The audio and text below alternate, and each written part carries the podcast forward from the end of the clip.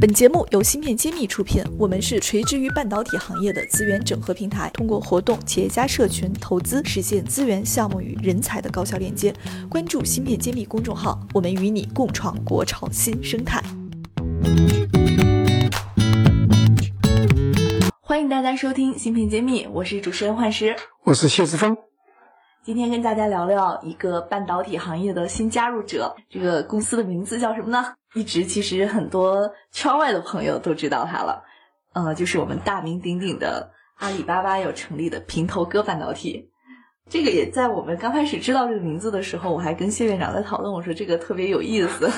是的，啊，当时谢院长还还跟我们打趣说，这一看就不像搞半导体的人都想得出来的。那么也请谢院长先跟我们聊一聊他对这件事儿的一个感受。对的，一般我们在这个行业都喜欢起个什么什么星。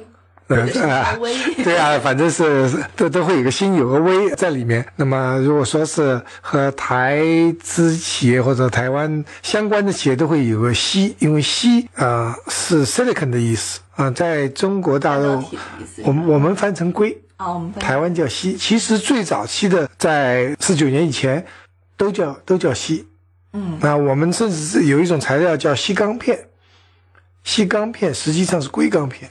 用的是硅材料，那么这个来个平头哥，大家已经呃很不适应。那么我嘛比较寡闻，我以为平头哥就剃个小剃个小平头的，呃那个小哥，结果呢有点像这个外卖小哥的意思。结果后来才知道是一种动物，和非常非常凶狠的动物。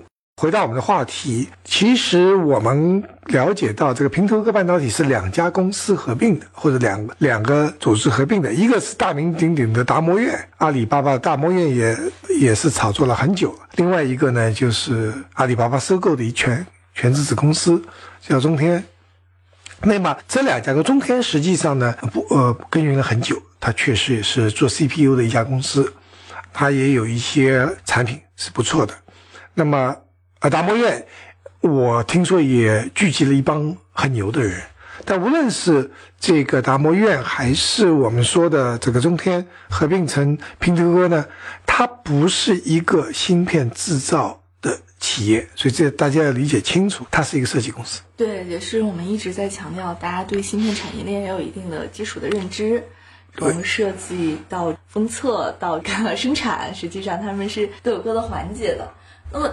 呃，我们收到的一些资料也会可以看到，说这个平头哥呢，它未来重点关注的几个方向，主要像面向汽车、家电、工业等领域的智联网芯片平台，然后它也会提到了一个概念叫神经网络处理芯片 NPU，还有面向端的嵌入式芯片、量子计算芯片，还有面向 IoT 的芯片。那么这一大堆符号，其实它在。呃，我们半导体人视角来说，它意味着什么？还请这个谢院长逐一帮我们分拆一下。是的，这个芯片有各种各样种类。那么我们看了平头哥的计划呢，确实也是比较宏伟啊，做了很多很多方面的这个计划。那我回头看呢，我个人认为，一个芯片设计公司，它必须要有它的拳头产品和主力的一个聚焦。我们举个例子，现在最火的是啊，英伟达，英伟达它就是做以 GPU 芯片为核心的，那么所有的围绕这个打造，它也是，嗯，它最最新出的一个自动驾驶平台芯片，它也是用 GPU base 的，叫 Xavier。Xavier 它它是两千多名工设计工程师花了四年时间打造的，那么。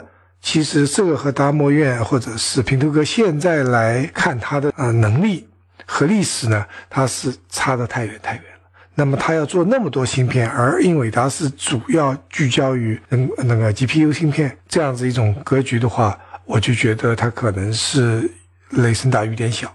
嗯，如果说要他真正要做出成就，他应该聚焦。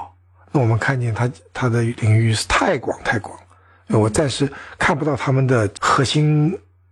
产品方向还是一种泛泛而谈的，呃，那么我们希望看到它的真正的聚焦的拳头产品。那么什么时候算拳头产品？你说你整天宣布了有一个，他说宣布了啊，性能提高四十倍的 AI 芯片，那么这个就是而且两三年以后要出量子芯片，那么这里面就是忽悠的成分大于实际了，因为这两个呃里面真正往里面看的话，它不具有。现实的这个大批量的使用的可能性，量子芯片，我们之前一期也稍微提到过，嗯，说它所使用的环境是有一些特别的一个要求的。是的。那除了这个，您觉得还有什么原因是您觉得量子芯片离我们还很遥远的一个原因吗？啊，量子芯片是这样，它首先它的那个基本的结构原理呢，和我们历史上所谓的二进制是不一样的。嗯，也就是说，它是颠覆性的、革命性的一种一种计那个计算机结构。那么现在没有任何人用于批量生产，对，这是这个，就是说它还是，而且用量子芯片是概括说，它有各种各样的方法，Intel 有 Intel 的方法，这个就是 IBM 有 IBM 的，所以这里面还没有分出哪一种方法、哪一种结构真正会胜出，所以大家在摸索阶段。而这种芯芯片啊做的计算机呢，它应该即使做出来，也是一种实验室的或者是专用的一个领域。而不是说家喻户晓都能用的，要说成本的考虑，即使你做出来，老百姓买不起，每个月花两百万两百万的电费，一台机器，你说一年要花几千万的这个维持费的话，这不是老百姓能用的东西。老百姓要便宜一千块钱人民币就可以搞定的手机，所以这个完全不是一个呃大批量使用的一种一一种芯片，但它确实在特殊领域有高非常高速的应用，那主要是国家。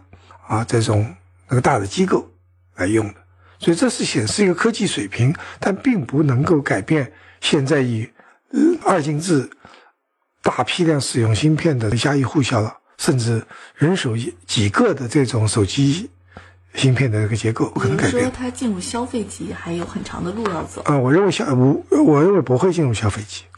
你你二百二百万人民币一个月的成本，不是连土豪都付不起这个钱。除非技术上有重大的突破。那对成本就摆在那里的，因为它要超低温，你也得背一个比冰箱更加复杂的一个系统背着。那谁来背这个系统？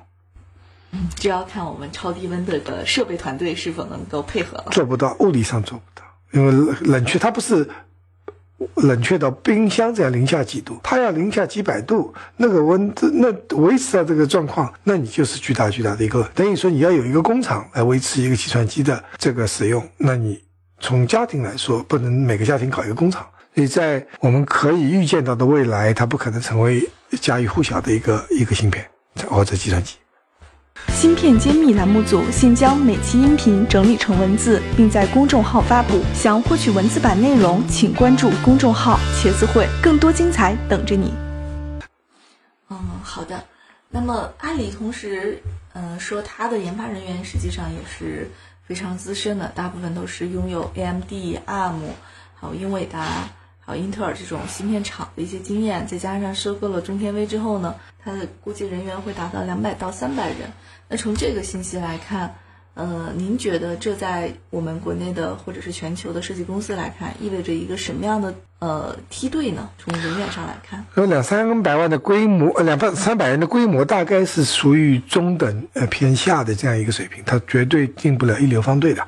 而且这个是要时时间积累，不光是有钱有人就能做的事情，你还要有经验、技术的积累。那你这些积累，原来这些工这些工程师非常优秀，但是他的技术不属于他，所以原来公司的，他得重新积累自己的技术，而且很容易踩到别人的专利，你还有法律纠纷。所以你必须要重新搞一套，而这些人，我们做企业都知道，我们企业之间这些人来自不同的企业，他的管理方法、文化是不一样的。所以你打造一个企业，还要有他自己的一个企业文化，大家一起愿意在这个企业文化下为共同的目标努力。那么，呃，阿里巴巴是不具有芯片这样基因的，那么他必须要打造一个新的公司、新的这个企业文化，适合那芯片企业文化呢，就是艰苦奋斗。那整天是要要要努力工作，有不计报酬，为了理想而战，这个和互联网是非常不一样的。还有就是他要忍耐得住寂寞，它的周期非常长。对，一般是十年磨一剑都是比较客气的说法，二十年磨一剑比较正常。但是互联网给我们的感觉好像就是三年可以上市。那互联网啊，虚拟货呃那个就是数字货币，你可以比特币，你可以一两年你就可以翻几百倍，这种这种。思维在芯片产业是不存在的，我们就是苦苦的熬十年，这是最低最低的要求，我们要做十年打算。对，其实也有一些朋友跟我们说，我们。探讨了一些。他说，芯片的研发就是需要那么多时间的，你物理验证、逻辑验证、流片这些时间你是没办法压缩的。不管你多努力，可能即使你做出来了，有如果说是客户不买单，全部清零。你所有的投资不是说我投了总有回报，很多时候你做完了东西拿出来，你不没人买就变成零，毫无价值。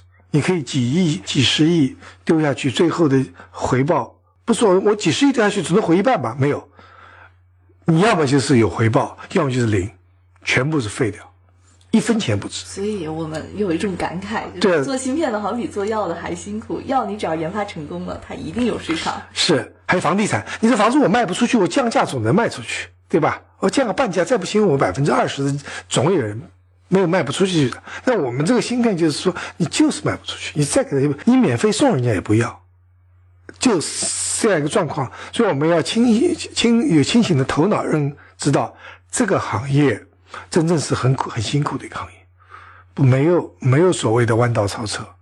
能进这个行业的大部分都是很 很纯粹、很有情怀的。或者说是比较比较轴吧，一一根筋吧。好的，那也请大家多给我们半导体人一些关爱。好了，我们毕竟是呃谁也离不开芯片，我们希望大家一起关心芯片这个产业。好，本期节目就是这样，谢谢大家。好，下次再见。感谢大家收听《芯片揭秘》，更多精彩内容请关注公众号“茄子会”。我是谢志峰，我在芯片揭秘等着你。